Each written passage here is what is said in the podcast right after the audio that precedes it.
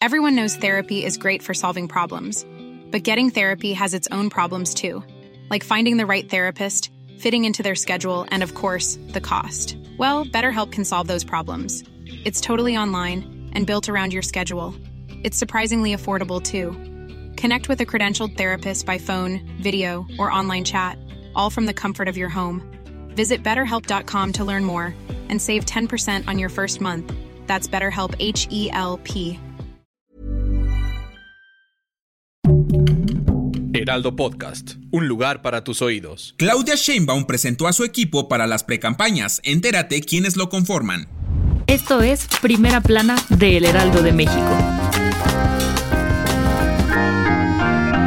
La precandidata presidencial de Morena, Claudia Sheinbaum, presentó al equipo que la acompañará durante las precampañas. Este comunicado lo hizo en una conferencia junto al presidente nacional del partido, Mario Delgado. Y ahora sí, como lista de primaria, a continuación te decimos algunos nombres que figuran en el equipo de la doctora para acompañarla en este camino. Mario Delgado, coordinador de la precampaña. Adán Augusto López, coordinador político, Ricardo Monreal, coordinador de enlace territorial, Gerardo Fernández Noroña, coordinador de enlace con organizaciones sociales y civiles, Tatiana Clucier, coordinadora de voceros y Regina Orozco, coordinadora de enlace con la comunidad cultural. Claudia mencionó que es un equipo bastante sólido y que será el team que va a acompañarla hasta la presidencia de la República, además de mencionar que todos podrán continuar en sus cargos públicos. Lo que sí es que dejó muy claro que ni el presidente ni Marcelo Ebrard forman parte de su Dream Team. Déjanos en los comentarios qué te parece esta elección de participantes. Si quieres estar bien informado sobre las elecciones del próximo año, no te pierdas la cobertura Ruta 2024 a través de todas las plataformas del Heraldo de México. Escríbenos en los comentarios qué te parece este episodio.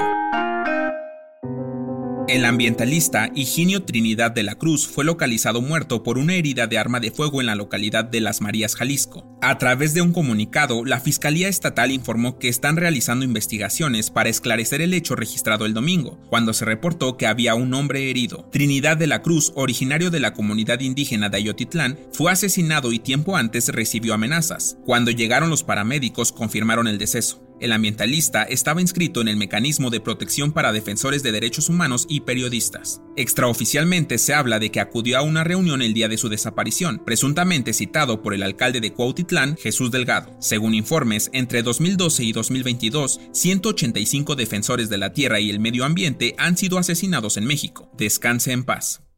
En otras noticias, la doctora Claudia Sheinbaum anda con todo, pues además de anunciar su equipo, este lunes estrenó el segundo episodio de su nuevo podcast al que llamará Sheinbaum, pues fue el nombre ganador en la encuesta que realizó. En este nuevo episodio invitó a su hijo Rodrigo Imas para tocar el tema del arte. En noticias internacionales, hace unas semanas fue puesto en órbita un satélite espía norcoreano y los medios informaron que este ya ha tomado fotos de la Casa Blanca, el Pentágono y otras instalaciones clave en términos de defensa. Ahora sí tiembla Estados Unidos. Y aunque dicen por ahí que las fotos parecen como si hubieran sido tomadas con un Tamagotchi, el líder norcoreano podrá detectar avances de tropas y objetivos para avances preventivos. Y en los espectáculos, un aplauso para la feliz pareja. La influencer Wendy Guevara y Nicola Porcela, ex participantes de la Casa de los Famosos, fueron captados dándose tremendo beso en el Flow Fest, desatando rumores sobre si Cola es verdad. Pero todo parece indicar que nada más nos dieron alas, pues según este beso fue porque el público se los pidió a gritos. Pero tampoco es como que se hicieran mucho del rogar, ¿eh? Escríbenos en los comentarios si el ship Cola debería hacerse realidad.